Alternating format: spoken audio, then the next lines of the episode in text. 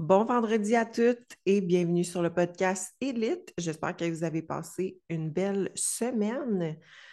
Donc, c'est quoi le sujet d'aujourd'hui? Je pense que ça va en intéresser plusieurs. Euh, puis c'est quelque chose que je dirais que je vois un petit peu moins.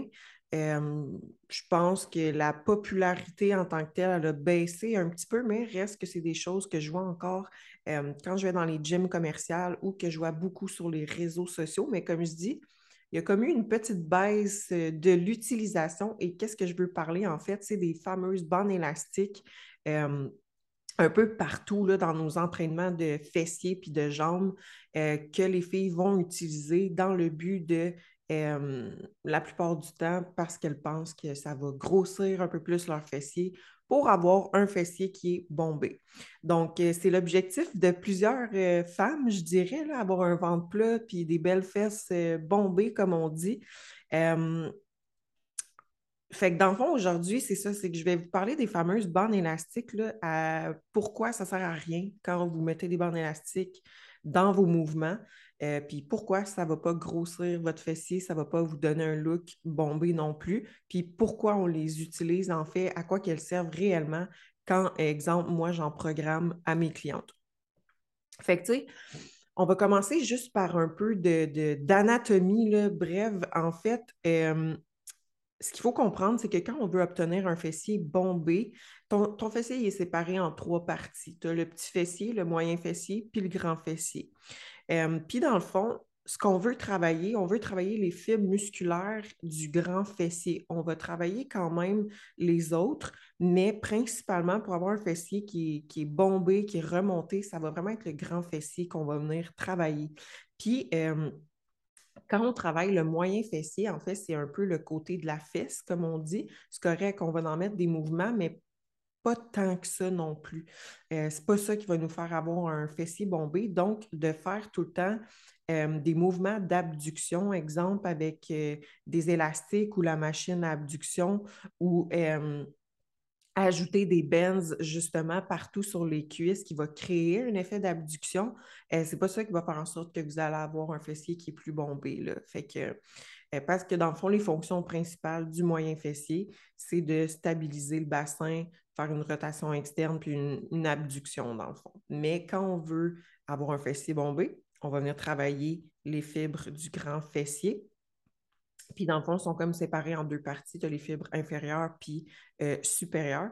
Puis dans le fond, les fonctions principales vont être l'extension de la hanche, l'abduction légèrement, euh, rotation du fémur, extension de la hanche. Fait que ça va être toutes ces euh, des, choix d'exercices qui vont regrouper ces fonctions-là, dans le fond. Donc, il faut comprendre que vos choix d'exercice ont une importance selon la partie de votre fessier que vous voulez travailler. s'il y a une fille qu'on voit que ben, son moyen fessier, il n'y en a pas pantoute, ben, on va en mettre un peu plus des mouvements qui vont travailler ça. Puis pour une fille qui veut des fessiers bombés, ben là, on va vraiment travailler avec des exercices qui vont, euh, qui vont appliquer toutes les fonctions du grand fessier donc, euh, donc euh, voilà, euh, petit résumé. Désolée pour celles qui écoutent en audio. Il faut se l'imaginer, mais si vous allez sur Google puis vous cherchez anatomie du, fessier, vous allez trouver comme un petit bonhomme, comme on voyait en sciences.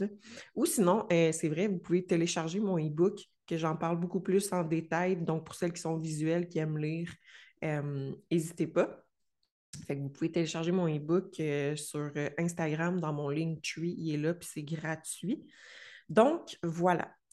Fac, les fameuses bandes élastiques, ça peut être intéressant, mais seulement pour une fille qui a de la difficulté à, exemple, euh, garder ses genoux vers l'extérieur quand elle fait un squat ou garder, ses genoux vers l'extérieur quand elle fait un hip thrust ou même pour un RDL, donc un Romanian deadlift.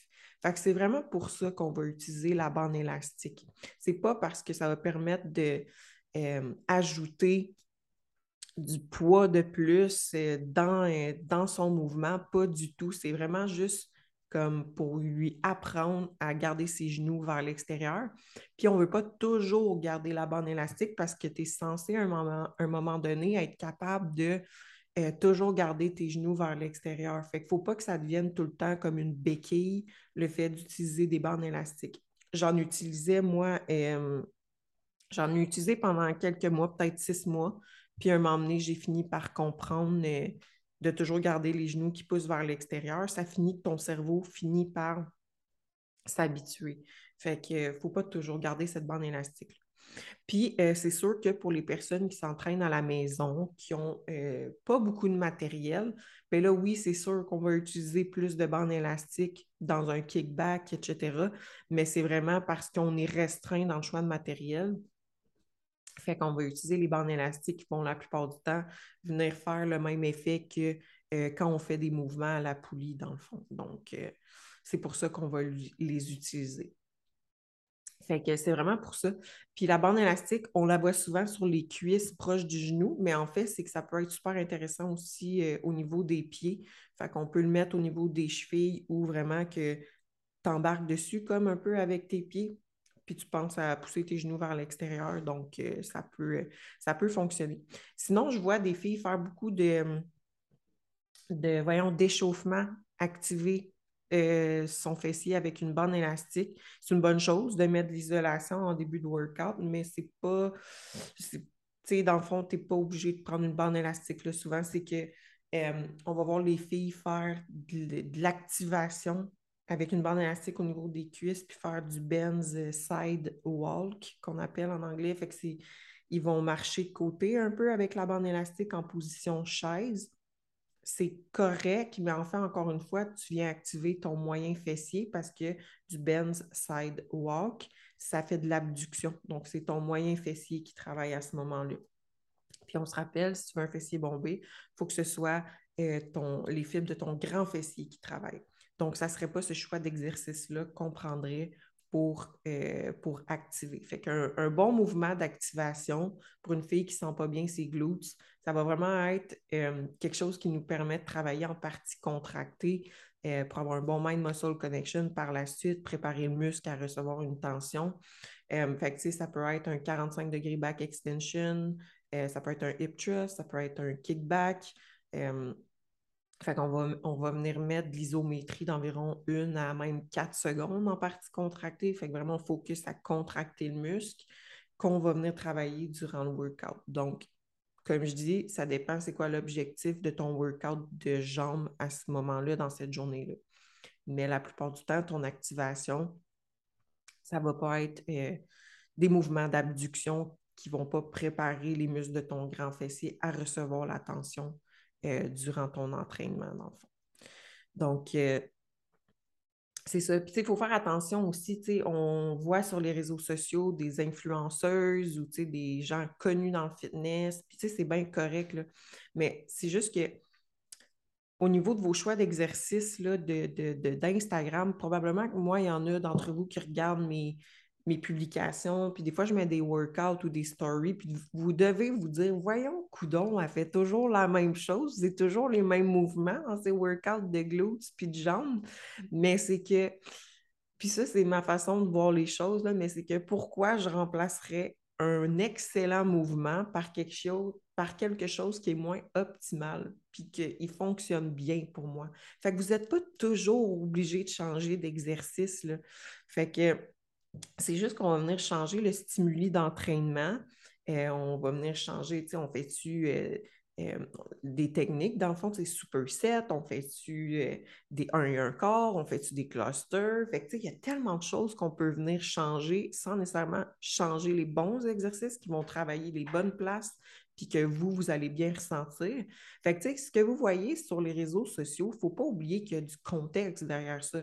Une fille qui est populaire dans le fitness, une bikini pro, etc., ben on s'entend que elle, a une certaine euh, popularité, puis que c'est sa job faire du réseau social. Fait que, tu sais, des fois, c'est juste qu'il faut qu'elle fasse changement dans ses stories, dans son Instagram. Euh, puis elle a une super génétique, une super shape. Fait que c'est sûr que peu importe qu'est-ce qu'elle fait, quasiment, ça va fonctionner.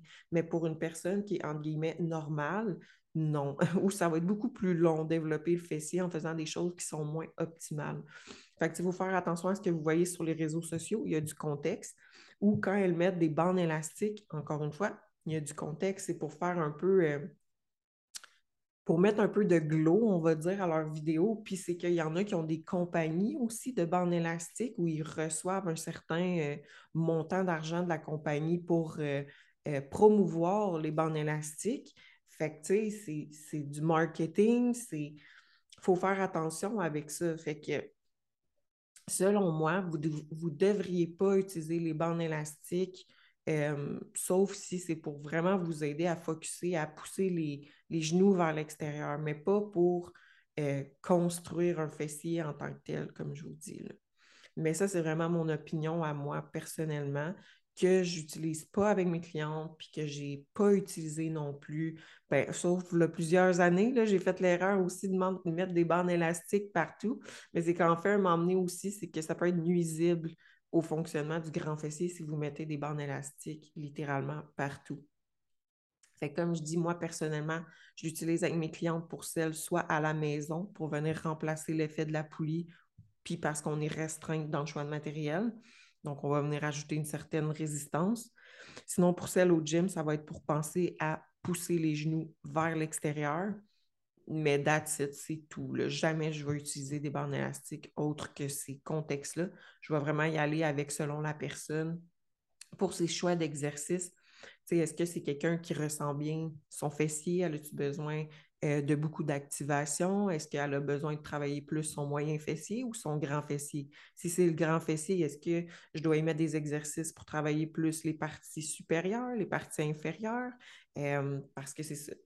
Donc, ça va vraiment être propre à chacune au niveau du choix d'exercice. Euh, fait que, fait que c'est ça. Puis, tu sais, pour ce qui est du fessier, tu sais, au niveau de la programmation, euh, c'est vraiment d'y aller graduel parce qu'on peut entraîner les fessiers 4, 5, 3, 4, 5 fois par semaine pour une fille, mais ça dépend vraiment de sa récupération. Une fille qui ne récupère pas, on ne va pas y mettre 5 fois semaine euh, des fessiers.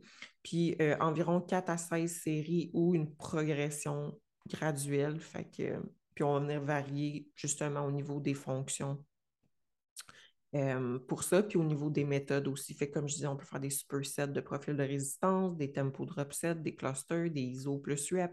Fait qu'il y a beaucoup de choses qu'on peut faire euh, durant l'année. Fait que j'espère que ça vous a éclairé un petit peu, mais si vous voulez plus de détails, puis que vous êtes visuel, puis que vous voulez lire, vraiment bien comprendre, vous pouvez télécharger mon e-book. Il est gratuit. Vous avez même des images, donc vous allez bien voir. fait qu'il y a soit mon Linktree fait que c'est un lien sur ma page Instagram. Vous allez voir, il y a un lien pour aller télécharger. Sinon, euh, vous pouvez m'écrire par courriel au elite à commercial.mail.com. Je vais vous l'envoyer, ça va me faire plaisir. Mais euh, j'espère que vous avez appris quelque chose et on se parle la semaine prochaine pour notre prochaine capsule.